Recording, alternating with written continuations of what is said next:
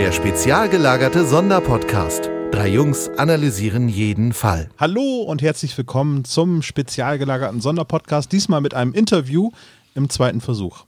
Ich begrüße meinen Kollegen Sebastian. Servus. Der Tom lässt sich leider entschuldigen, aber wir müssen natürlich fantastische Interviewgäste haben, weil sonst wäre diese Folge relativ blöd, ne Sebastian? Ja, es wäre dann schon ein bisschen langweilig, wenn wir, ja. wir, uns jetzt gegenseitig interviewen würden. Wir begrüßen äh, Hanna Wenzel und Christopher Tauber. Hi, ihr beiden. Hallo. Hallo. So, wir versuchen es jetzt wirklich noch mal ein zweites Mal, Christopher, ne? aber wir haben diesmal Verstärkung äh, von Hanna dazu bekommen. Für alle, die nicht wissen, wer ihr beiden seid, Hanna, magst du dich als erstes kurz vorstellen? Ich bin äh, Hanna Wenzel. Ich bin im Internet meistens als Fruchtdrop unterwegs ähm, ich mache hauptberuflich ähm, Illustrationen und äh, seit neuestem jetzt auch wirklich äh, Comics, was davor eher so ein Hobby, sage ich mal, war, also eher so persönliche Arbeiten. Christopher, das muss man jetzt noch ergänzen, weil warum ja, Hanna, Hanna mit dazu eingeladen? Weil Hanna mit mir zusammenarbeitet seit, äh, ja, wie lange sind wir jetzt schon an dem Ding dran, Hanna? Ich glaube zwei Jahre, drei. Ich glaube fast, es sind drei. Es fühlt sich an wie drei. Das heißt, solange wie wir podcasten, arbeitet ihr schon an diesem geheimen Projekt, was mit dem Hashtag Rocky Beach 2020 ähm, der Öffentlichkeit erstmal angeteasert worden ist. Richtig, genau. Also ähm, ich, äh, Christopher Tauber, in meiner Funktion da mal nicht als Zeichner für die drei Fragezeichen, sondern als Autor und äh, Ideengeber für dieses Sonderbuch, was äh, im Herbst erscheinen wird. Und, und ja, Hanna äh, habe ich da als äh, Zeichnerin mit ins Boot geholt und wir beide zusammen sind für das bald erscheinende Buch, äh, Comicbuch namens Rocky Beach verantwortlich. Mit einem fantastischen Untertitel, eine Interpretation. Ja, wollen wir da gleich drauf einsteigen? Oder so? darf, ich, darf ich da eine, eine Gegen, einen Gegenpart beziehen, Olaf? Ich finde ihn gar nicht fantastisch. Ich nicht? glaube, so hat der Olaf das auch nicht gemeint, oder? Doch, eigentlich schon. Also, äh, ja, ah. Ironie funktioniert ja im Podcast nur selten. Äh, das müssen wir einige Male recht schmerzhaft erfahren. okay, also äh, Hanna und ich haben da, da natürlich auch eine Haltung zu. Ich kann es, glaube ich, ich, ich tue niemandem weh, wenn ich sage, wir haben äh, das Buch nicht gepitcht äh, mit dem Untertitel eine Interpretation, sondern wir haben es einfach gepitcht mit den zwei schönen Worten Rocky und Beach. Ähm, eine Interpretation ist tatsächlich, sag ich mal, der äh, der zweite Vorname des Buchs, den sich der Verlag ausgedacht hat. Ja, es ist so, so wirkt wie so ein Schutzmechanismus, falls Leute sagen, das ist aber nicht mein Rocky Beach. Dementsprechend ist es ja so eine Art Multiverse, die jetzt quasi, äh, was dadurch jetzt so, äh, erzeugt wird, oder? Naja, also ich meine, es, ja, das kann man sagen. Also äh, das würde vielleicht Sinn machen, wenn es noch eine zweite Interpretation erhältlich gäbe. Aber, äh, ja. Beziehungsweise, was ist eine Interpretation? Ne? Ich meine, ähm, wir haben da auch viel mit dem Verlag geredet und ich bin halt tatsächlich der Meinung, jeder, der nicht Robert Arthur ist, schreibt eine Interpretation. Ähm, insofern ist alles, was äh, bisher gelaufen ist, an auch die drei Fragezeichen und die drei Fragezeichen Kids sind ja nun mal auch eine Interpretation. ähm, also, dass, dass wir die Ehre bekommen haben, dass es bei uns dann endlich mal draufstehen durfte, das hat uns natürlich auch sehr gefreut. Hanna, was ist denn passiert, als Christopher bei dir angerufen hat? Ähm, ich glaube, er hat damals nicht mal angerufen, sondern ich habe eine E-Mail bekommen ähm, wenn ich das noch richtig weiß. Und zwar kam die über, äh, über Twitter, hat Christopher gesagt, hätte er mich irgendwie gefunden. Ähm, ich habe damals, oh, wenn ich das noch richtig weiß, Tuschezeichnungen mit, mit Washi-Tape, also mit diesem Masking-Tape gemacht, so ganz detailreich. Und ich glaube, daraufhin hatte er sich bei mir gemeldet, weil ihm diese Tusche so gut gefallen hat. Richtig? Kann es sein? Das ist ja. schon eine Weile her. Ja, Und, das ist wirklich ähm, eine Weile her, ja. Also Washi Tape ist das dieses bunte Tesafilm sozusagen. Genau, ja, ja, richtig. Äh, da hatte ich damals eine Serie gemacht und äh, er kam mit mir, ähm, kam eben auf das mit dem Konzept auf mich zu und äh, hat es vorgestellt als ähm, ja als was völlig Neues und hat da so ein paar ähm, ja, Punkte bei mir eben getroffen, so dieses Nostalgie-Flair auch, wo ich äh, sofort drauf angesprungen bin. Und äh, Detektivgeschichten. Deswegen hatte ich da auf jeden Fall Lust auf den Pitch und war an Bord. Das klingt jetzt nach einem eher erwachsenen Setting, das haben wir noch gar nicht erwähnt, weil Rocky Beach ist dann eine Geschichte mit erwachsenen Protagonisten und richtet sich auch hauptsächlich an Erwachsene. Ein Kind drin, kommt drin vor, das kann ich verraten, glaube ich. Ähm, ansonsten sind alle erwachsen in diesem Buch. Äh, und äh, ja, also es ist äh, tatsächlich aus, es, das ist das alte, eines der Tabus, sage ich mal, was, was die, ja, sag ich mal, eine Serie, die darauf ausgerichtet ist, äh, die Protagonisten möglichst nicht altern zu lassen. Ähm, äh, ja, war, kam mir irgendwann während meiner Arbeit für die drei Fragezeichen in diesem zeitlosen Alter, dass es doch unfair ist, äh, dass wir, die Leser und die, die Schöpf und die ähm, Kreativen dahinter, wir werden immer alle älter, aber die nicht. Das mag für manche Leute ja vielleicht ein, ein Segen sein. Ich sehe darin eher einen Fluch. Ich finde, älter werden nämlich ziemlich gut. Äh, passieren interessantere Sachen. Und vielleicht auch für Leser. Das wäre jetzt auch meine Frage gewesen. Ähm, neben den Protagonisten sind denn auch die Themen erwachsener geworden? Ja, äh, unter anderem, also das erklärt vielleicht auch, wie ich auf Hannah gestoßen bin oder beziehungsweise wie ich Hannah gefunden habe, weil ich habe äh, tatsächlich einen Zeichner oder Zeichnerin gesucht, äh, die einen gewissen Stil, ja, sag ich mal, bedienen kann und den würde ich mal so umschreiben mit Noir, ne? Also schwarze Serie, ähm, die klassischen Krimis, die klassischen Krimi-Verfilmungen, hartes, harte Schwarz-Weiß-Kontraste, die eine düstere Stimmung erzeugen, viel Spiel mit Licht und Schatten, sowohl inhaltlich als auch äh, malerisch.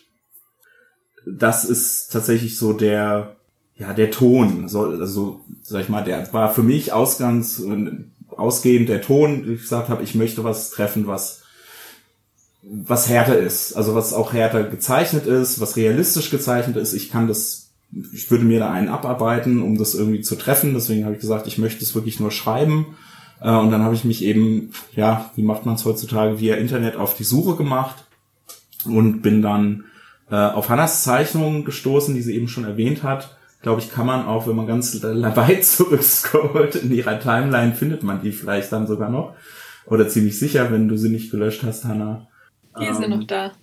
Und da habe ich einfach gedacht, so, das ist es. Also das ist irgendwie dieser Dame namens Fruchtrop äh, traue ich es komplett zu, so eine düstere Welt äh, zu zeichnen und es vielleicht trotzdem nicht zu düster und zu männlich, ähm, wenn das Sinn macht, äh, darzustellen, sondern mit so einem Touch äh, feministischer oder, oder femininer Intuition, dass, dass da auch eine Sanftheit drin liegt, äh, falls, falls so eine Überlegung Sinn macht.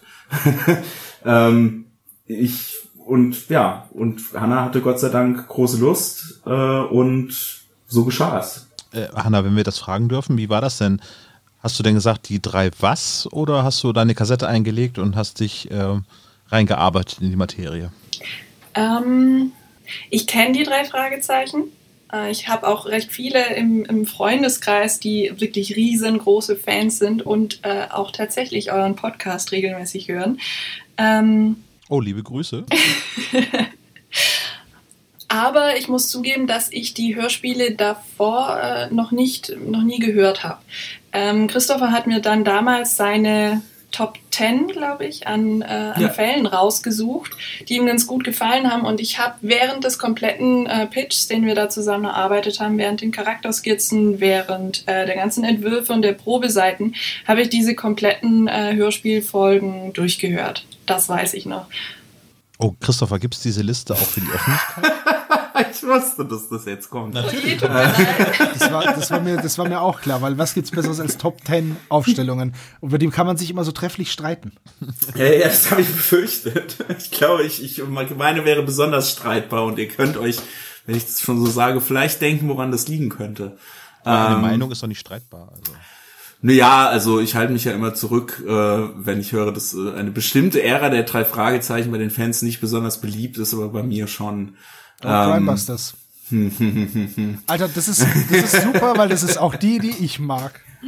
Ist mir egal, was Ja? die anderen sagen. Ja, So, ist es so? dann äh, verabschiede ich jetzt. Ja, Olaf ist nämlich so einer, der noch, der ist älter als der Harz, der hat es noch live miterlebt, als Robert Arthur ihm die ersten Entwürfe geschickt hat. die ersten Entwürfe zugeschickt hat. Ja, ja. Ja, aber nicht nur, nicht nur ausschließlich. Also ich, ich glaube, eine Folge, ähm, äh, äh, da hatten wir ja auch drüber geredet, meine Lieblingsfolge, der Feuerteufel war auf jeden Fall mit drauf. Ja, ja. Pol Poltergeist mit ziemlicher Sicherheit. Ähm, und der Rest, ach Gott, also was kann ich, also ich, was auf der Liste jetzt stand, kann ich jetzt auch schwer rezitieren, weil es ändert sich ja auch mal, ne? Also man entdeckt ja auch immer mal wieder eine Folge oder hört dann eine Folge wieder und stellt dann fest so, was hat denn dich da geritten? Warum fandst du die so gut? Also was denn die damals so das würde uns gehört? niemals passieren. Als ich damals in der ersten oder zweiten Folge, die wir jemals aufgenommen haben, äh, da wurden wir, da haben wir uns selber gefragt, welche sind unsere Top 3 Folgen. Und meine, die, die ich genannt habe, die haben alle Scheiße gefunden, außer mir. Und äh, die haben dann auch in unserer Hörerschaft nicht unbedingt Anklang gefunden. Das ist es eben. Also das stelle ich ja stell ich ja auch fest, wenn ich irgendwie äh, eine Lesung mache oder oder dann im Nach äh, vor allem im Nachhinein signiere oder einfach nur signiere und da mit den den äh, ja Kunden, Fans, äh, meinen neuen Freunden äh, drüber äh, rede, welche Folge sie denn. Also es ist immer so eine ganz einfache Frage: Wen magst du am liebsten? Welche Folge ist deine Lieblingsfolge und es kommt immer was anderes. Es ist wirklich nie das Gleiche und das ist, das ist ja das Schöne an der Serie, dass es, obwohl es natürlich viel von Repetition lebt, äh, das ganze, die ganze Geschichte, äh, aber das ist eben dann doch unterschied tonal, auch durch die verschiedenen Autoren, vielleicht auch durch die verschiedenen Ehren, durch die es jetzt schon gegangen ist, äh, so viele unterschiedliche Anknüpfungspunkte gibt und so viele Gründe für Beliebtheit, ähm, weswegen, wo, wenn man, wenn ich jetzt den, den Kreis zu Ende zeichne, sagen kann, äh, Rocky Beach ist da jetzt ein weiterer Schritt äh, und ähm, um wieder auf die Interpretation zu kommen, ja, es ist eine Interpretation und es soll dem Ganzen vorher ja nichts wegnehmen. Und ich glaube, das ist das, was der Verlag damit sagen will, weil sie irgendwie, weiß ich nicht, vielleicht haben sie einfach Angst, dass die Leute denken, so ab jetzt wird alles düster und alle sterben. Also ich hätte gerne Noir als Untertitel gesehen. Weil du hast es vorhin auch so genannt, der Stil ist Noir und ich hätte das richtig cool gefunden. Rocky Beach Noir. Ja. Aber ist jetzt nur meine, ich habe ja die Geschichte noch nicht gelesen. Ähm, Du, Und deswegen, ähm, aber ich hätte das, so von dem, was ich gesehen habe, hätte ich das passend gefunden. finde ich, ein- finde ich gut. Mir gefällt's auch. Stop the Press, ne? Also ist noch nichts gedruckt. Schickt den Link an, an Cosmos, vielleicht hört jemand zu und äh, mal gucken. Ja, du, also es ist doch schön, dass das gleich äh, dich inspiriert, selber eine, eine Interpretation für einen anderen Titel vorzuschlagen. Ja, naja, du hast jetzt, du hast jetzt gerade gesagt, dass dann, dass die Leute Angst haben könnten, dass jetzt alles düster wird und alle sterben. Ähm, Das möchte ich jetzt noch mal ganz kurz aufgreifen. Wie düster wird die Geschichte denn? Wir haben ja jetzt gehört, okay, es ist Erwachsener, aber wenn du jetzt sagst, es sterben Leute, ähm, sterben Leute? Oder war das jetzt nur? Naja, also ich meine, zum Erwachsenwerden gehört, glaube ich, äh, vieles dazu. Ne? Also vielleicht, also in der Regel oftmals hat man, vielleicht hat man den vorher auch schon, aber dann ist es nicht mehr so äh, ja, umstritten. Äh, Sex, ähm, Steuern muss man zahlen, man darf wählen gehen äh, und natürlich, äh, wenn man sich, wenn man sagt so, ne, das klassische Coming-of-Age-Motiv, was noch dazu kommt, das ist jetzt keine Coming-of-Age-Geschichte, aber sagen wir mal, der Wendepunkt zwischen Kindheit und Erwachsenwerden ist die Realisierung der Sterblichkeit. Ähm, also wäre, würde ich sagen, wenn man sagt, man möchte was Erwachsenes erzählen, spielt der Tod meistens eine Rolle. Okay. Hanna, und du bist bei den drei Fragezeichen geblieben oder bist du jetzt mit der Arbeit fertig und sagst jetzt nie wieder drei Fragezeichen? Nee, ich habe tatsächlich drüber hinaus noch gehört. Also ich fand, das hat mich einfach gekriegt, vor allem auch, weil da, äh, weil es eben bestimmte wiederkehrende Muster drin sind und es dann so irgendwann Insider gab und ich fand's herrlich. Äh, Das heißt, wenn ich das jetzt äh, von euch beiden richtig verstanden habe, ist, äh, biegt äh, die Handlung quasi ab, ab der Crimebuster-Zeit und ab da werden sie erwachsen? Oder äh, berücksichtigt ihr jetzt quasi den ganzen alle 200 Fälle und die 200, die noch kommen.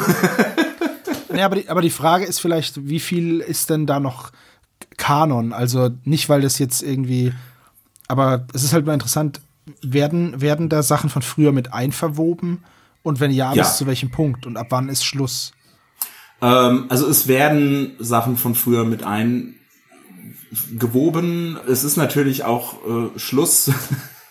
also sagen wir mal so, äh, die drei Fragezeichen spielen jetzt seit, naja, also sagen wir mal die ersten, wie viel sind die bis zum Crimebusters? Sind es irgendwie Pan 40, Pan 50? Bis Folge 56. Bis Folge 56, siehst du? Das sind 56 Fälle, die in diesem einen Sommer, als sie 12, 13 waren, gespielt haben. Dann ist alle eine ganze Nase lang nichts passiert, dann waren sie auf einmal 16, 17. Und jetzt die letzten, ja, Pi mal Daumen 150 Fälle sind in diesem anderen Sommer passiert, in dem sie 16, 17 sind. Vielleicht auch in einem Herbst oder Frühjahr, aber es ist alles im selben Jahr. Sie sind ja immer gleich alt. So, wie willst du das alles berücksichtigen? Ähm, ja, ist schwierig, ja. also, das, ist das Ganze, was Rocky Beach ja machen soll, ist ja in gewisser Art und Weise ein Abgleich mit einer gewissen Form von Realismus.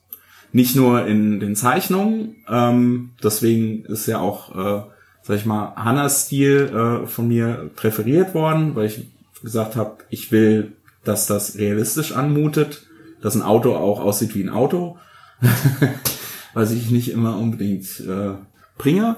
Ähm, und dann musst du natürlich auch sagen, okay, ähm, die haben eine Vergangenheit, es gibt, wir, wir sind jetzt in einer Zukunft dieser Vergangenheit, die wir kennen, aber die Vergangenheit, die wir kennen, findet nur bis zu einem gewissen Grad statt. Ähm, ich habe da nicht wirklich einen, einen Punkt gesetzt, so ja, das geht bis zum bis, bis zum Superwahl und danach ist das passiert, sondern das ist äh, ein bisschen offener. Also ähm, der Punkt, sag ich mal, in der Vergangenheit, es gibt auch tatsächlich einen Subplot, der in der Vergangenheit spielt, der ist sehr vage angedeutet.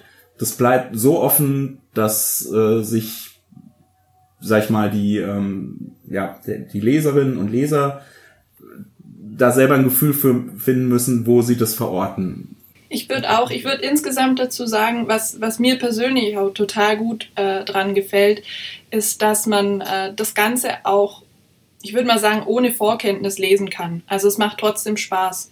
Und für jeden, der es kennt, sind trotzdem diese kleinen Insider versteckt.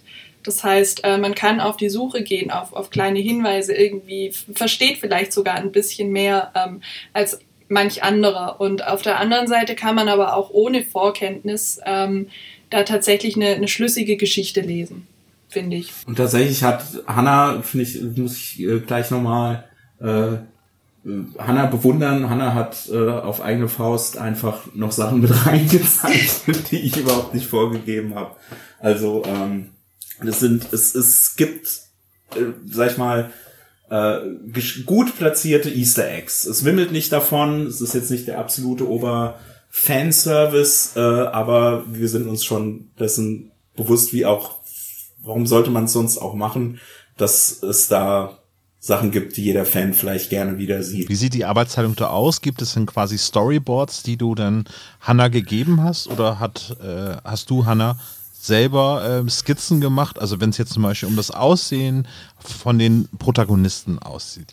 Äh, Gibt es da eine strenge Vorgabe von Christopher oder also ähm. Christopher hat ganz am Anfang ähm, hat er tatsächlich Lebensläufe für die für die Figuren geschrieben. Das war so das allererste, meine ich, was äh, existiert hat, bevor es überhaupt einen, einen mhm. Handlungsstrang gab.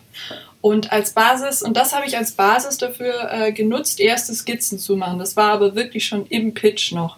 Also das lag sehr weit zurück. Und äh, ich habe dann äh, im Endeffekt das, was mit dem Verlag dann auch im, im weiteren Projektverlauf abgestimmt war, äh, war tatsächlich so ein Drehbuch. Ich denke, da kann jetzt Christopher wahrscheinlich ein bisschen mehr dazu sagen.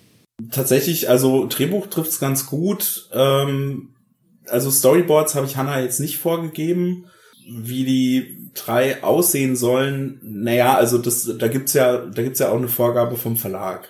Also wie sie als Jugendliche aussehen, ne? Ja. Ähm, wie sie jetzt später aussehen, das gibt einen ganz einfachen Trick, wo man, glaube ich, visuell äh, schnell äh, vermitteln kann, wie man sich jemanden vorstellt, ist, wenn man sich an real lebenden personenorientiert und Vorschläge machen, sagt, guck mal, ich stelle mir den ungefähr so vor, aber vielleicht ein bisschen weniger. Ähm, ich glaube, wir hatten äh, da diverse Leute auch im, im Dialog miteinander ausgetauscht. Hannah hat zu einer Figur, da könnt ihr gerne raten, wer das dann sein soll, mal gesagt, stellt sich vor, den stellt sich beim Lesen vor wie David äh, Tennant. Ähm, und solche Sachen passieren dann. Und äh, gerade für die, äh, also gerade für die, für die bildliche, äh, für die Bildfindung hat Hannah wirklich ganz wenige Vorgaben bekommen und korrigiere mich, falls ich das falsch erzähle, aber ich, du hast eine ganz, also die, die Recherche wirklich äh, alleine ähm, super gelöst und, und super gemacht. Und was die Geschichte selbst angeht, ähm, ja, die ein Comicskript, äh, ich, ich bin gerade an einem Projekt mit einer Zeichnerin dran, wo ich eine ganz andere Form von Comicskript schreibe, sehr offen, aber das äh, liest sich meistens tatsächlich einfach wie ein Drehbuch mit äh, Vorgabe, was soll auf einer Seite passieren, was passiert in einem Panel, dass man ähm, eine, quasi nicht nur eine Seiten, sondern auch so eine Seitenbogen oder ähm, auf das ganze Buch äh, überschaubare Dramaturgie gestalten kann. Und das ist das, was Hannah von mir bekommen hat. Aber Hannah hat äh, ganz viele Sachen ohne mich gemacht. Aber das ist ein sehr, sehr interessanter Punkt. Ähm, dass ihr quasi real leben, also Schauspieler, so, so macht, so macht man es ja halt auch, ne? Wenn man irgendwie sich Personen vorstellt, dann versucht man halt reale Beispiele zu finden. David Tennant, äh, also der zehnte Doktor, beziehungsweise Killgrave ähm, von, ähm, na, wie heißt die Serie? Jessica Jones, ne? Die, die Marvel-Verfilmung von Netflix. Die ist denn jetzt Vorlage für ein, eine der Hauptprotagonisten? Ähm, ich weiß gar nicht, ob er jetzt wirklich so richtig zur, ähm, zum Zuge gekommen ist, aber ich, ähm, auch da bitte wieder Hannah, klingt dich ein, falls ich äh, irgendeinen Scheiß rede oder eigentlich ist es ja dein Part. Ich hatte äh, das tatsächlich bis gerade ähm, komplett ausgeblendet gehabt, dass wir ja über Schauspieler geredet haben. Ähm, ich habe, also ich hole mir meistens auch äh, Fotos von Schauspielern. Gerade jetzt bei dem äh, ging es mir auch äh, so ein bisschen drum, äh, das Alter ein bisschen greifbarer zu machen, weil ich doch ähm, eine bestimmte Altersgruppe meistens zeichne und ähm, Männer und darüber hinaus dann auch noch äh, so, so wirklich verschiedenartige Gesichtszüge festzuhalten, äh, find, fand ich äh, unheimlich schwierig, weswegen ich mir einfach reale Vorlagen gesucht habe. Und äh, gleichzeitig, gleichzeitig aber auch ähm, nicht nur den Schauspieler an sich, sondern auch wirklich Rollen im Film. Ähm, ich fand zum Beispiel, das weiß ich noch, äh, ganz am Anfang bei, bei Bob hatte ich ähm, Johnny Depp in, jetzt fällt mir der Filmname nicht ein, da spielt, der hat auch so eine... Charlie und die Schokoladenfabrik. Nein, nein, nein, nein. nein. Jawohl. Ich glaube, es heißt irgendwas mit, irgendwas mit Fenster war es. Ah, die Stephen King-Verfilmung. Ähm Dingsbums-Fenster. Der Fenstermann. Das, das geheime Fenster heißt Ja, genau, genau, richtig. Ja, den oh. hatte ich irgendwie so, so als Typ im Kopf. Also jetzt wirklich gar nicht unbedingt das, das Aussehen in erster Linie, sondern wirklich so als Typ. Und äh, eben auch, was für Bewegungen macht er, wie verhält er sich in welcher Situation, so ein bisschen auch die Körpersprache. Weil ich finde, das ist halt auch, das macht eben auch so einen Charakter, so eine Figur ähm, mit aus. Deswegen eher die Figur im Film und, und weniger eigentlich der Schauspieler im Reellen, sozusagen. Ja, wir blenden jetzt mal an, diesen, äh, an dieser Stelle in dem Podcast einfach mal ein Kapitelbild mit ein und da sind die einmal Skizzen von Justus Jonas, Peter Shaw und schon eine Reinzeichnung von Bob Andrews. Ne? Ich finde, Bob Andrews sieht aus wie ein verkleideter Jan Tenner. wie Jan Tenner? Ja, natürlich. Als, als seine Nicht-Superhelden-Identität, so wie Clark Kent. Weißt du? Er setzt die Brille ab und wird zu dem supersportlichen Studenten Jan Tenner. So. Ja, das, dann nimmst du quasi schon die Fortsetzung Rocky Space vorweg. Ja. Die, äh, Spacey Beach. Fragezeichen gegen Professor 2 Wobei Spacey Beach könnte auch einfach sein, wenn Drogen in der Geschichte vorkommen. Tja, hm, ja. Naja, dann, also die Frage ist dann jetzt gemein, weil wir denn da vielleicht Sachen beantworten, die wir vielleicht nicht beantwortet haben möchten. Aber wenn Rocky Beach verfilmt wird, ja. wer wären die Schauspieler für Justus Jonas, Peter Shaw und Bob Andrews? Okay. Hanna, willst du zuerst oder soll ich? Bin ich? spontan überfragt erstmal. Also Also Budget ich- spricht, äh, spielt keine Rolle, ihr dürft alle Schauspieler einstellen, die. Ich, ich würde, ich, ich würde, ähm, ich, ich glaube, das äh, naheliegende für Justus wäre Joaquin, Joa- Joaquin Phoenix. Äh, aber ich würde mich für Jake Gyllenhaal entscheiden, wegen des spitzbübigen Lächelns oder? wegen dem irren Blick, Ja. den er drauf hat. Ähm, nein, Bei Nightcrawler zum Beispiel. Ja. Kann ich sehr empfehlen, den Film. äh, ich glaube, er ist ein vielseitiger Schauspieler. Ich glaube, er könnte gut die Rolle, die Justus in Rocky Beach hat, rüberbringen. Also ich glaube, bei, ähm, bei, ähm, bei Peter hab ich, äh, würde ich Humphrey Bogart vorspielen, äh, auch wenn es etwas unmöglich ist. Aber ähm, Äh, mit Digitaleffekten geht das heutzutage, ne? ja, ich fand einfach irgendwie so manchmal so dieser, äh, der, der Blick und äh, die, die Haltung, vielleicht passt. Ja. Aber ich Humphrey nicht- Bogart hat Angst vor Gespenstern? Ich würde Ah. Edward Norton nehmen. Ich mag den Ja, auch. ja, ja, ja. Und ich, glaub, finde, der kann ich so, der also abgekämpfte Charaktere kann Edward Norton halt auch voll gut spielen. Und wenn ich mir Peter hier so anschaue, so ein bisschen verhärmt im Gesicht. Ich hätte ja äh, von vornherein, glaube ich, als ich das Skript geschrieben hatte, hatte ich bei Peter Kevin Bacon in etwas jüngeren Jahren im Kopf. Auch, auch sehr gut. Kevin Bacon, ja, oder ja, in Footloose ist er für Rocky Beach zu young, äh, zu young, zu jung. Für Rocky Äh, so. Der hier Wild Things. oder so, ja. Ähm, oder, ähm, ach, wie heißt er denn? Aus äh, Before Sundown, Before Sunrise. Na, Äh, Ethan Hawke. Ethan Hawke. Ethan Ja. Hawke wäre, glaube ich, ein sehr guter Peter. Bob. Puh. Das muss jetzt ein Womanizer denn sein, ne? Was ist denn mit Matthew McConaughey mit langen Haaren? Oh. Zu muskulös. Äh, Hast du den schon mal in, in Ja, ja, äh, äh, Ja. Dollar Spires Club hier, ne? Ja. Ähm, fuck, eben Oder hatte ich, Wolf of Wall Street, ne? Ja. eben, eben hatte ich für Bob. Wäre auch für Peter, bei Peter denke ich manchmal äh, Patrick Wilson, aber der ist vielleicht ein bisschen zu glatt. Heath Ledger. Oh. ja, Aber also Aber- ich mache mir irgendwie nicht so viel, also meine Vorschläge sind nicht so produktiv irgendwie. Da, Hanna, du hast so einen morbiden Hang zur Besetzung. Das gefällt mir. aber Heath Ledger als äh, bei zehn Dinge, die ich an dir hasse oder so, ne? Da ist er auch bisschen- zu jung für Rocky. Bisschen, bisschen älter vielleicht. Ja. Aber noch Also vor jetzt Nicht Joker. gerade den Ja, Joker. vor Joker. Nee, aber auch noch vor, weil bei Joker ist er ja schon, finde ich, zu alt, so vielleicht. Vielleicht so Jared bei. Leto dann wahrscheinlich, ne? Boah, Alter. Peter, Jared Leto als Peter. Ja, aber dann hätten wir alles Joker-Schauspieler. Dann hätten wir ja, ne, als erstes hätten wir ja dann Joachim Phoenix als Justus Jonas. Dann hätten wir Ich sag, sehr Bob, creepy dann auf jeden Fall. Bob, Bob würde ich mit, ähm, es ist jetzt, das, wahrscheinlich würden alle sagen, nein, der muss doch Justus spielen. Aber ich würde Philip Seymour Hoffman. Und damit bin ich bei, wieder in Hannas Kanon, dass es nur verstorbene Schauspieler sein dürfen. Ähm, ich, ich könnte mir Philip Seymour Hoffman, so, so wie er in Boogie Nights war, natürlich ein bisschen äh, selbstsicherer. Weil ich glaube, der konnte auch richtig äh, selbstsicher, also selbstsichere Rollen konnte der auch. Der konnte alles. Philip Seymour Hoffman war großartig. Ja. Oft unterschätzter Schauspieler, ne? ja? Ihr habt dann jetzt Rocky Beach auch älter gemacht. Das heißt, äh, wenn man einigen Bildern, die zum Hashtag Rocky Beach 2020 erschienen sind, folgen und äh, entnehmen kann, ist der Schrottplatz zum Beispiel dicht. Also es gibt dort einen, einen Stacheldrahtzaun oder einen, einen Zaun. Äh, das Schild ist abgenutzt. Wie geht es Tante Mathilda und Onkel Titus? Oh. Das dürfen Oh. wir nicht verraten wahrscheinlich. Oh, das möchte ich ehrlich gesagt überhaupt nicht verraten.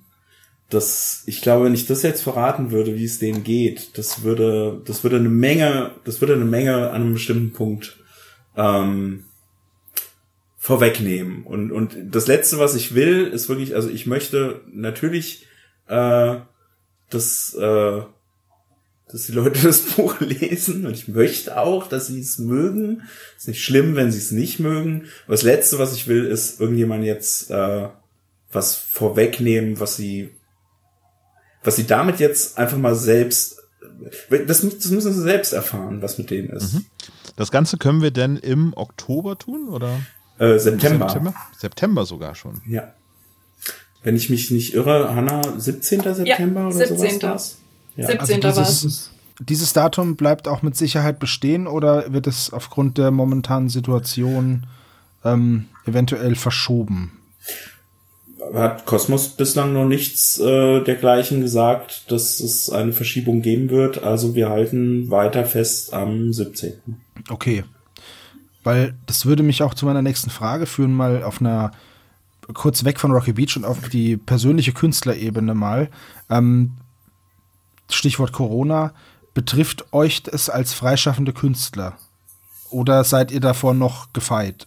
Also ich für meinen Teil, ich hatte bisher, also bis jetzt eigentlich ungefähr, ähm, vor allem das Glück, dass ich ähm, am Comic gearbeitet habe, also an Rocky Beach. Äh, ich muss aber ganz ehrlich sagen, sowas geht natürlich nicht spurlos an einem vorüber. Also ich fand es tatsächlich, die, die heiße Abgabephase war praktisch, als das, äh, ja, als das ganze Thema in die, in die Welt einsickerte und äh, ja, draußen das Chaos eigentlich losbrach.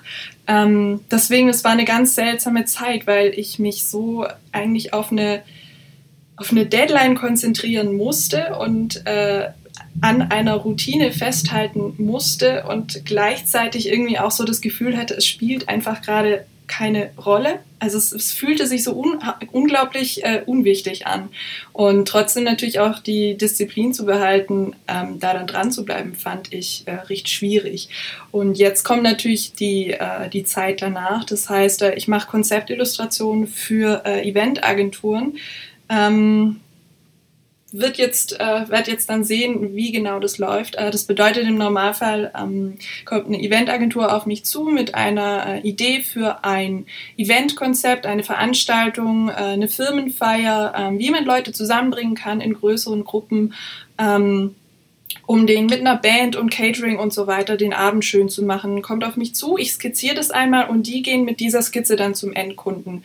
Ähm, und tja, dadurch, dass einfach dieses ganze Thema jetzt wegfällt, fällt mir natürlich ein Großteil auch weg. Ähm, ja, aber ich mache mir im Moment keine äh, riesigen Sorgen, weil teilweise tatsächlich schon wieder Sachen anfangen, weil natürlich auch jede Eventagentur äh, in derselben Situation ist. Das heißt, äh, jeder muss auch jetzt schauen, wie er seine Zukunft, seine, sein Business in Zukunft anders gestaltet. Und äh, deswegen werde ich in irgendeiner Form auf jeden Fall weiter gebraucht werden. Das heißt, wenn jetzt eine Million Bände von Rocky Beach veräußert werden, dann seid ihr erstmal auf der sicheren Seite. Ne? Was ist denn das für eine Überlegung? das wäre schön. Ähm, äh, ja, dann wären wir, das ist richtig, dann wären wir auf der richtigen Seite. Leute, kauft es. Also nehmt euer letztes Hemd dafür, dass, äh, dass wir auf der sicheren Seite sein können. Ähm, nee, also ich habe, ich, mir geht's ein bisschen ähnlich wie Hannah, ähm, aus einem anderen Grund. Äh, also ich war als das, äh, als das losging, ähm, eben auch äh, mit der mit der Kontaktsperre, äh, ich weiß ziemlich genau, weil an dem Tag hatte ich Geburtstag äh, und da war die große Frage im Raum: Na, kommen denn heute Leute äh, zu der kleinen Feier, die ich organisiert habe, äh, oder nicht? Und äh, tatsächlich die Hälfte meiner Freunde waren total äh, vorausschauend und brav und sind nicht gekommen. Die andere Hälfte sind meine wahren Freunde. Entschuldigung, wer das jetzt hört und es tut mir leid, das ist echt nicht gemeint. Nee, also es war gerade noch so, wie man sagt, so on, on the brink von dem ganzen Ding und mhm. äh, tatsächlich zwei Tage später, das war der Freitag und dann am Montag äh, kam ja dann so quasi so dieses so, jetzt benehmt euch mal alle und jetzt müssen wir uns so verhalten. Ähm, und äh, ich halte mich da auch dran und äh, ich habe das große Glück, wie gesagt, ich war schon auch in einem Projekt, äh, wo es heißt, ich muss zeichnen, zeichnen, zeichnen. Also ähm, einen Modus, einen, einen Alltag haben, wo ich einfach eh nicht äh, wirklich viel ähm, unter Leute komme. Äh, natürlich verfolgt man die Nachrichten, natürlich äh, weiß man, was passiert.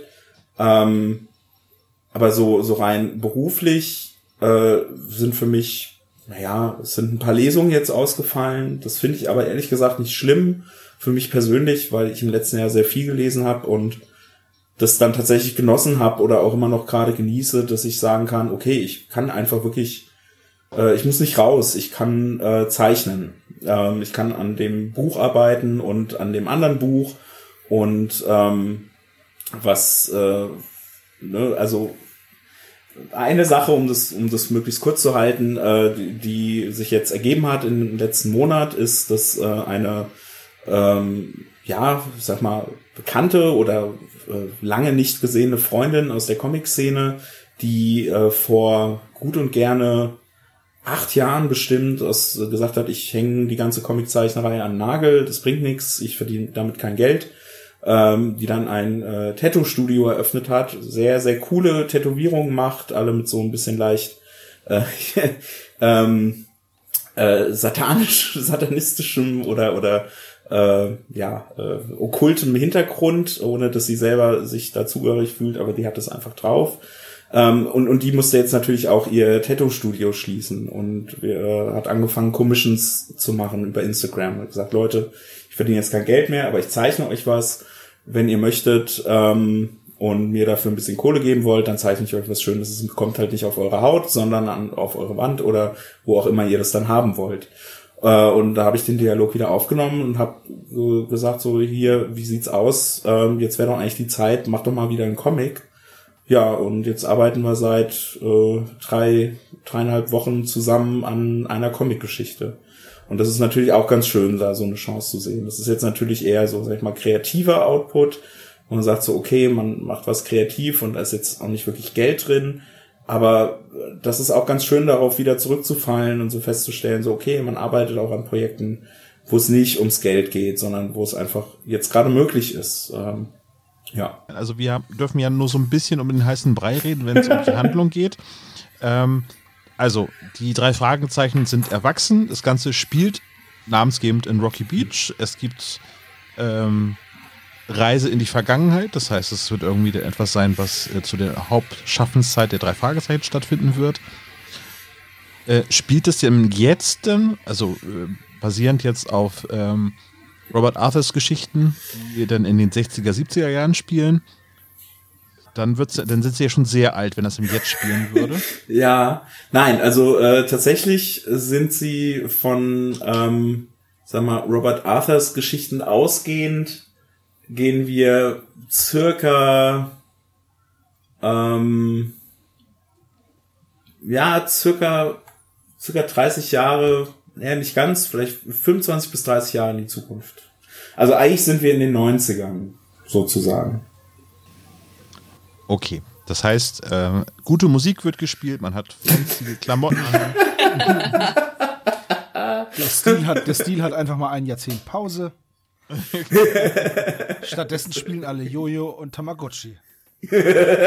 Tamagotchi und man hat nicht das Problem, dass jeder ein Handy hat und man alles Ja, und Justus, kann, ne? Justus arbeitet für Nintendo, Bob bei MTV und Peter, äh, Peter, Peter, Peter sag ich schon, Peter, Peter ist ausgewandert nach Deutschland. Und hat eine Latzhose an und wohnt im Bauwagen. Ja. Er wurde beim ersten FC Borussia angeheuert als Fußballspieler, ne? Richtig, genau, ja. Aber ihr habt es alles schon gelesen. Ja, Geschichte rum.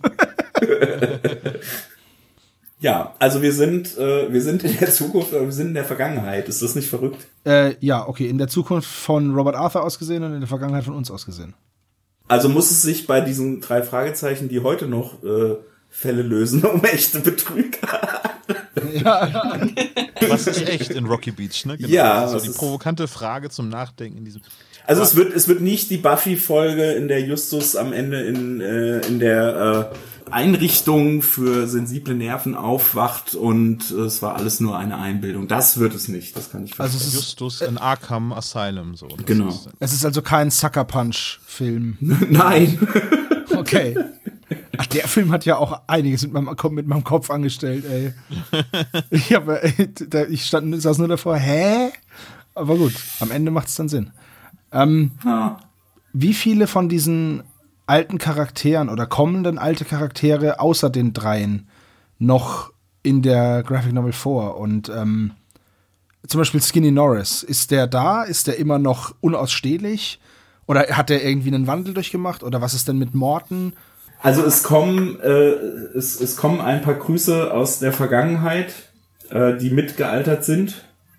Mhm. Ähm, es kommen auch ein paar Grüße aus der Vergangenheit, die wir nur über äh, besagte Ostereier äh, andeuten.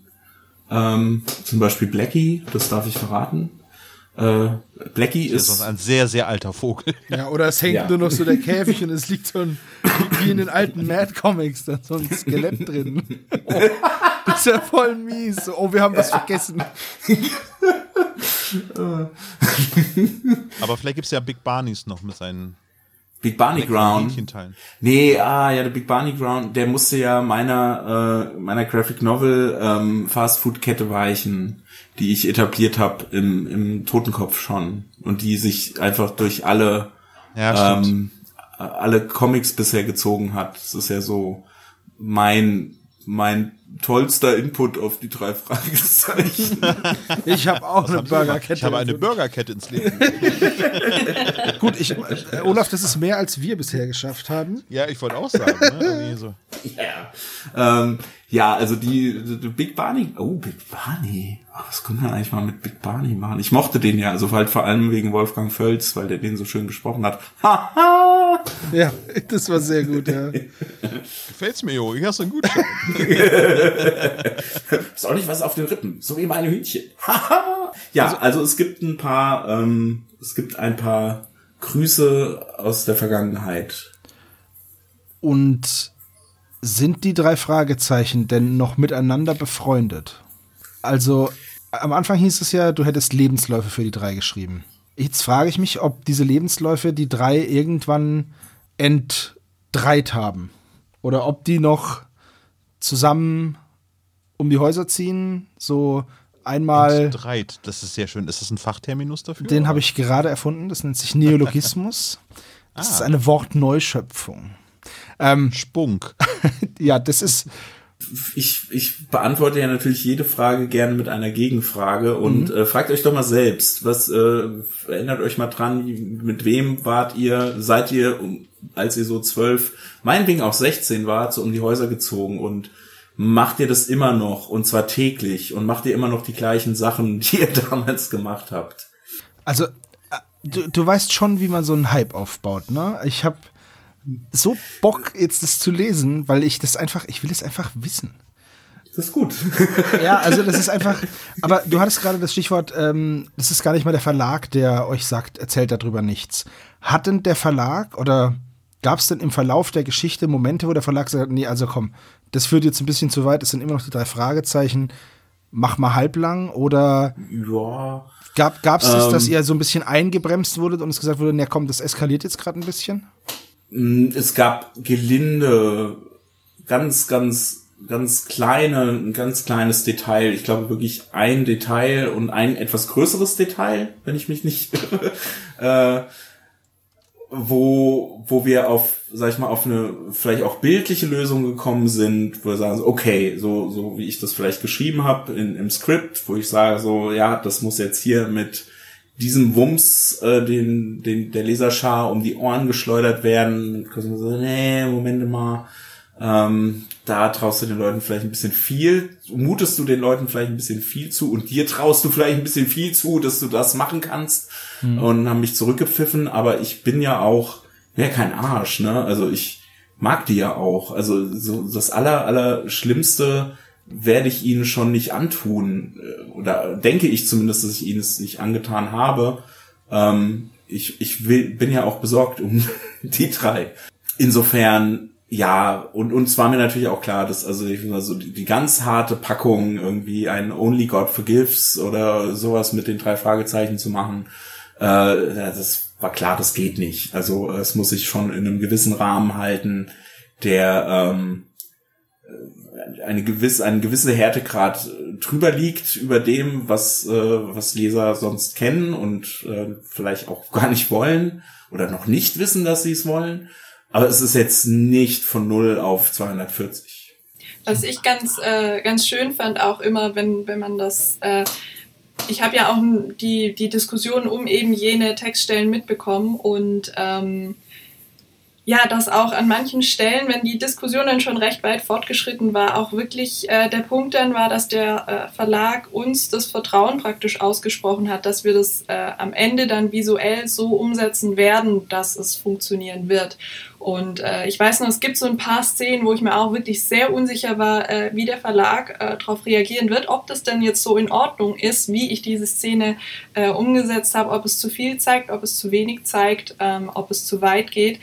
Und äh, tatsächlich hat es äh, irgendwie funktioniert und die Diskussion kam nicht mehr auf an den Stellen, soweit ich mich erinnere. Ja. Genau, das wäre meine nächste Frage gewesen, Hanna. Wer bremst eigentlich wen in den kreativen Prozessen? Christopher oder Christopher dich? Ähm, ich würde sagen, eigentlich haben wir uns eher gegenseitig äh, befeuert, wenn ich das so sagen kann. Ja. Also ich habe, ich schicke Christopher, ich habe recht wenig geschickt. Ich ähm, passe immer also mir ist es lieber, ich schicke was, was Fertiges, was Finaleres schon äh, raus, wo ich auch wirklich vollkommen dahinter stehe, äh, als, ähm, als etwas ganz halblebig irgendwie, wo ich selber noch nicht so ganz weiß. Ähm, deswegen hat, wenn Christopher was bekommen hat, dann meistens gleich ein ganzes Paket. Und ähm, ich jedes Mal, wir haben, glaube ich, jedes Mal danach nochmal telefoniert und es war ein unglaublicher Motivationsschub, ähm, von, von Christopher da, da Feedback zu bekommen. Und äh, deswegen, ich würde gar nicht sagen, dass da in irgendeiner Weise gebremst wurde, zumindest nicht mhm. äh, von meinem Standpunkt aus, sondern wie gesagt eher befeuert. Nee. Das heißt, für Rocky Beach 2 seid ihr als Team weiter noch bereit und Gewehr bei Fuß sozusagen. Wenn das gewünscht wäre, also ich kann nur sagen, äh, die, das mit dem Befeuern kann ich total äh, unterschreiben. Wir arbeiten ja quasi en bloc ähm, zeitversetzt. Ne? Ähm, also ich schreibe, ich habe das Ding geschrieben und dann hat Hanna es gezeichnet. Ähm, sprich, der Austausch, der während diesen Prozessen stattfindet, äh, ist, ist ein Minimum. Also da passiert nicht viel. Also Hanna hat, wie gesagt, große, sehr, sehr große Strecken ähm, äh, erstmal fertiggestellt ähm, und, und auf in verschiedenen Abschnitten gearbeitet und hat mir quasi das Endergebnis präsentiert, ähm, was äh, immer fantastisch war und immer äh, so ein tolles, toller Moment auch. Einfach dann in dem Moment äh, hatte ich auch dann das Bedürfnis, mit ihr drüber zu reden und mich zu freuen, weil das einfach was Schönes ist, wenn du was geschrieben hast und dann nimmt jemand anderes das und macht daraus nochmal so sein Ding ähm, finde ich es eine der größten Motivationen für mich zum Comics schreiben. Äh, und, und meine Motivation ähm, vor dem Schreiben, vor dem Prozess des Schreibens war diese Findungsphase, wo wir den Pitch gemacht haben. Das waren ja erstmal so ein paar lose Szenen und diese Lebensläufe. Äh, und dann fing es so an, Hannah hatte eben schon vorgearbeitet und hatte die Figuren skizziert, hatte schon irgendwie den Stil dargelegt und das im Kopf zu haben, also diese, diese Bildwelt äh, beim Schreiben, das war mein, meine Motivation, dass ich gewusst habe, so, okay, äh, ich versuche das jetzt so zu umschreiben, dass ich hoffe, dass, dass ich bei Hannah ein bestimmtes Bild wecken kann, ähm, weil ich mir das äh, einfach super vorstelle, wie sie das zeigen und, und, und das vergisst man dann natürlich auch im nächsten Moment wieder und kann gar nicht an diesem Bild festhalten. Insofern ist immer äh, ist immer eine Überraschung da und es ist immer eine eigene Interpretation dessen, dieses Bildes äh, von, vom, vom Part des, äh, der Künstlerin oder des Künstlers. Ähm, und äh, ja, also ich würde auf jeden Fall, Hanna, ich mache dir jetzt hier quasi per Podcast diesen Antrag. Ich würde unheimlich gerne wieder mit dir zusammenarbeiten, ähm, falls wir noch nicht drüber geredet haben. Naja, und Rocky Beach 2, naja, jetzt legen wir erstmal das erste Ei. So. Wie sieht das jetzt aus? Also, Hanna, du hast gerade gesagt, die Zeichnungen sind fertig. Jetzt gibt es noch redaktionelle Prüfungen von Kosmos und gibt es ein Nacharbeiten wahrscheinlich. Und dann geht das Ganze in Druck. Und dann sind ja noch fünf Monate hin bis zum September. Das heißt, äh, das heißt, es liegt dann irgendwann bei euch oder beziehungsweise bei Cosmos dann äh, und wartet auf den Veröffentlichungszeitraum oder wie funktioniert das Ganze? Was ich mache, sind ja die, ähm, also wirklich nur die Zeichnungen ähm, ohne den Text. Und der Text fehlt tatsächlich noch. Und die Arbeit steht nämlich noch aus. Und dass da dann wirklich am Schluss auch alles flüssig läuft, dass jedes äh, Detail auch stimmt. Ähm, wenn irgendwie, ich, ich habe immer so ein Problem mit Folgefehlern, wenn an irgendeiner Stelle was erwähnt wird, was am Schluss dann nicht ganz passt. Ähm, ja, also dass sowas textlich dann auch stimmt, irgendwie, wenn man es wirklich liest. Also nicht nur durchguckt, sondern auch äh, wirklich liest. Äh, deswegen zieht sich das, denke ich, auf jeden Fall noch so ein bisschen hin. Aber im Grunde genommen, äh, die Zeichnungen sind fertig. Also, dass es äh, so ein Prozess ist, dann nicht eine Verknappung oder ein, ein, ein, ein Termin, sondern das ist halt wirklich so der Prozess, der so lange geht. Ich versuche mir das halt vorzustellen, weil ich habe leider noch nie so einen Comic produziert. Naja, also ähm, was jetzt halt spezial gelagerte, spezial weggelagerte Sondercomic, äh, den nie jemand gesehen hat. Das ist noch geheim. äh, also jetzt wird nicht, also wie Hanna eben sagte, das Ganze wird jetzt eben noch, äh, der Text wird noch gesetzt in die Sprechblasen. Ähm, und dann geht das Ganze halt nochmal durch ein Lektorat. Ne? Also der Text ist jetzt schon mal durch ein Lektorat gegangen und jetzt, wenn er drin setzt, weil das kann natürlich auch Fehler passieren beim Setzen des Textes, muss das auch nochmal geprüft werden. Und klar, äh, du liest es dann, äh, natürlich liest die Redaktion jetzt auch nochmal drüber, ob alles passt und ob alles verständlich ist und ob es nicht irgendwo noch einen Punkt gibt, wo man sagt so, oh, okay, shit, das haben wir übersehen, weil übersiehst schnell was. Ich meine, das Ding hat auch 100 fast 190 Seiten. Ähm, äh, das äh, wäre komisch, wenn das nicht passieren würde. Und ganz oft übersieht man, übersehen alle was und dann kommt das Ding in Druck und der Erste, der es aufmacht, sie, äh, schlägt genau auf, an der Seite auf, wo man was übersehen hat. Ähm, Wie bei meiner Diplomarbeit, wo ich auf der ersten Seite im ersten Satz einen Rechtschreibfehler drin habe. Du sprichst aus Erfahrung, du kennst es. Ja, und äh, also für uns ist es ja so, ne? Also wir arbeiten jetzt, äh, wie gesagt, en bloc arbeitet man dann eben im besten Fall, wenn man wenn man Künstler ist oder Autor an einer Sache. Manchmal geht es nicht, dann muss man auch noch irgendwie andere Sachen machen. Aber eigentlich ist man damit total ausgelastet. Äh, so ein Verlag, der sagt ja nicht so, jetzt haben die Rocky Beach fertig gezeichnet, ähm, jetzt müssen alle Pilzführer und Sternstaubbücher und die Siedler Kids äh, Comics, die wir auch noch rausbringen wollen, äh, alle warten. Nee, die jonglieren ja jeden Tag äh, irgendwie, weiß ich nicht, wie viele andere äh, Projekte und Produkte und die drei Fragezeichen äh, Redaktion beispielsweise ist ja auch ich sag das jetzt einfach mal und ich würde mir wünschen, der Verlag würde was dran ändern. Die sind, die arbeiten sich den Arsch ab die sind so unterbesetzt. also die könnten mehr äh, Woman Manpower äh, vertragen für diese unglaublich große Marke, die sie da betreuen. Ähm, deswegen ist, glaube ich, so ein langer Puffer, äh, macht das sehr viel Sinn und das ist ja nicht nur bei den drei Fragezeichen so, sondern sicherlich auch bei allen anderen Verlagen, die spannende Bücher rausbringen. Ähm, Jetzt würde ich ja die provokante Frage stellen. Eigentlich wäre ja für September die vierte Graphic Novel von den drei Fragezeichen angekündigt. Aber ähm, das wird ja jetzt durch Rocky Beach ersetzt. gekreuzt. ersetzt. Wird es denn noch einen weiteren Fall von äh, den äh, drei Fragezeichen geben als Graphic Novel? Ja. Aber zu einem späteren Zeitpunkt? Ja, wird. Jahr Pause oder? Wie? Ja, also die müssen, der, der das ist, äh, das ist auch eine Sache, also wie die Prozesse da laufen, ähm, äh, ist, äh, ist ein spezial gelagerter Sonderfall. Ähm, das ist noch sehr, sag jetzt, ich sag das jetzt einfach mal, ich weiß echt nicht, ob ich es darf. Ähm, das ist mir jetzt auch mal scheißegal. Aber ja, wir arbeiten am vierten Band und der soll nächstes Jahr im Herbst erscheinen. Das heißt, ich muss auch mit eigentlich mit Hochdruck dran arbeiten, weil die Zeit ist sehr kurz.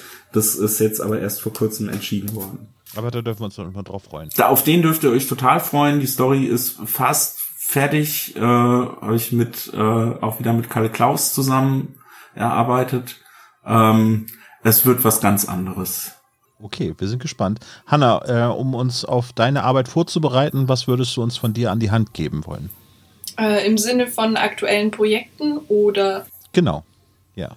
Also bei mir ist es aktuell so, dass ich jetzt, äh, ich würde nicht sagen Urlaub mache in dem Sinne, sondern dass ich gerade so ein bisschen diese, äh, diese Zeit zwischen den Projekten nutze, auch wieder persönlich meinen Stil weiterzubringen. Das heißt, ich mache wieder dick Skizzenbücher und ähm, ich habe vor ein paar Jahren angefangen, die immer mal wieder zu, zu scannen und äh, dann auch zu verkaufen. Das heißt, das wäre jetzt so mein äh, nächstes Projekt, dass ich äh, wieder ein Sketch-Zine heißt es ja, ähm, bei den Zeichnern meistens, äh, so ein Sketch-Scene praktisch rausbringe mit so ein paar äh, Skizzen in die Richtung. Das ist so meins.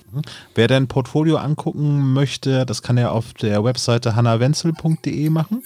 Ohne T, Wenzel, einfach nur mit Z, genau. Genau, ja, sehr gern. Aber ich bin sehr faul, was das Pflegen meiner Website angeht. Ähm, ich bin auf Twitter und Instagram wesentlich aktiver. Das kann ich gut vom Sofa aus machen. Der Fruchtdrop ist es dann bei Instagram zum Beispiel. Wir verlinken natürlich alle Sachen zu deinem Portfolio bei uns in den Show Notes. Schaut gerne mal rein, weil es ist sehr, sehr vielseitig. Und aber ähm, der Stil ist unverkennbar, wenn man sich die Skizzen von den drei Fragezeichen sich anschaut. Inspiriert, also was sind so in deine, dein Werdegang so? Manga hat, äh, hat es so ein bisschen Anleihen, finde ich, so, ne? Kann das sein? Ja, ja, auf jeden Fall. Also mein, ähm, hm. Wenn ich jetzt ganz von vorne anfange, äh, würde ich sagen, ich habe mit Pferden angefangen. oh je.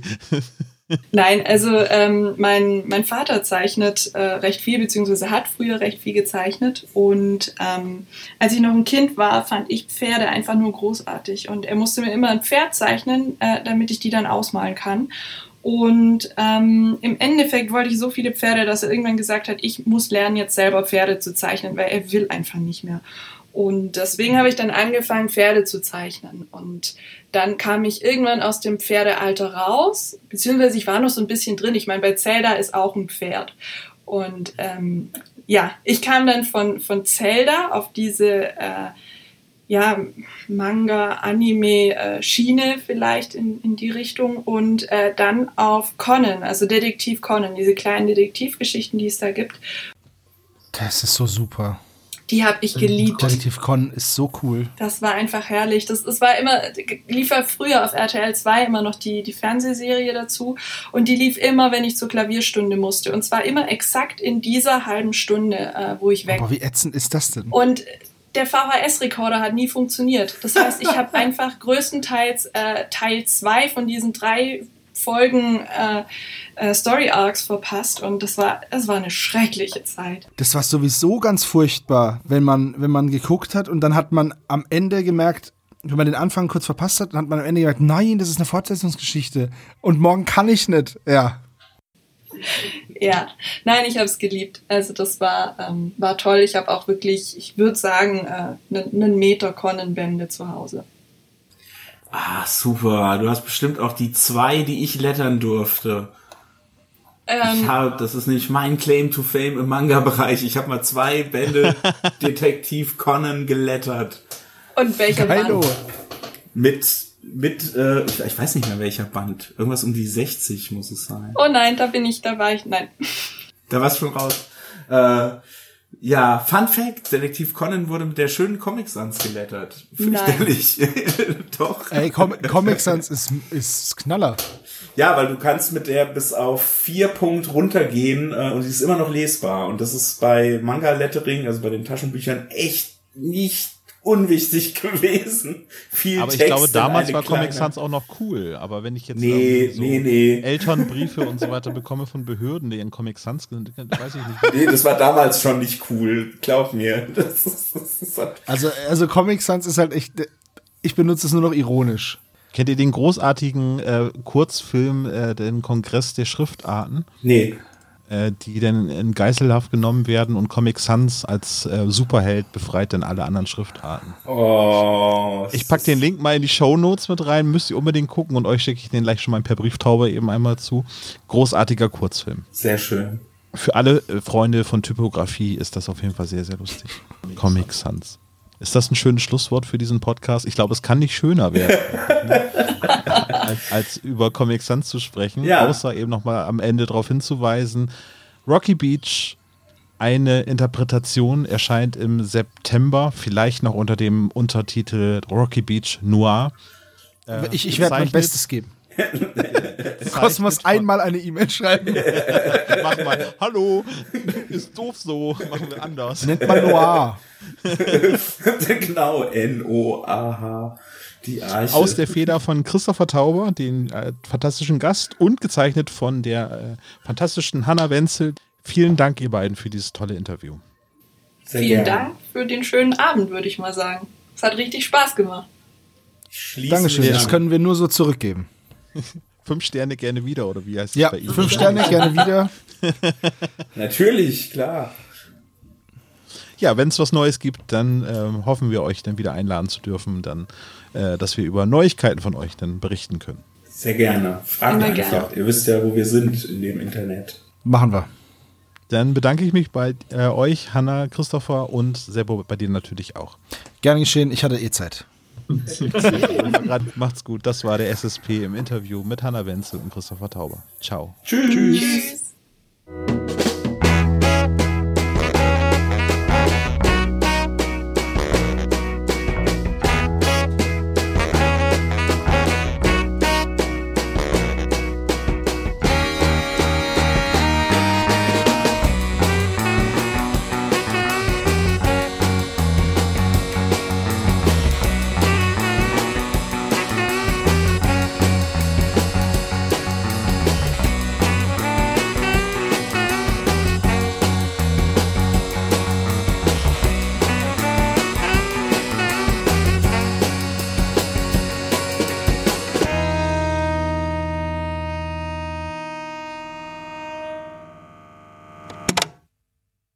Das war der spezial gelagerte Sonderpodcast. Ihr könnt uns unterstützen und zwar auf patreon.com slash spezialgelagert oder ihr hinterlasst uns ein einmaliges Trinkgeld über paypal.me slash spezialgelagert.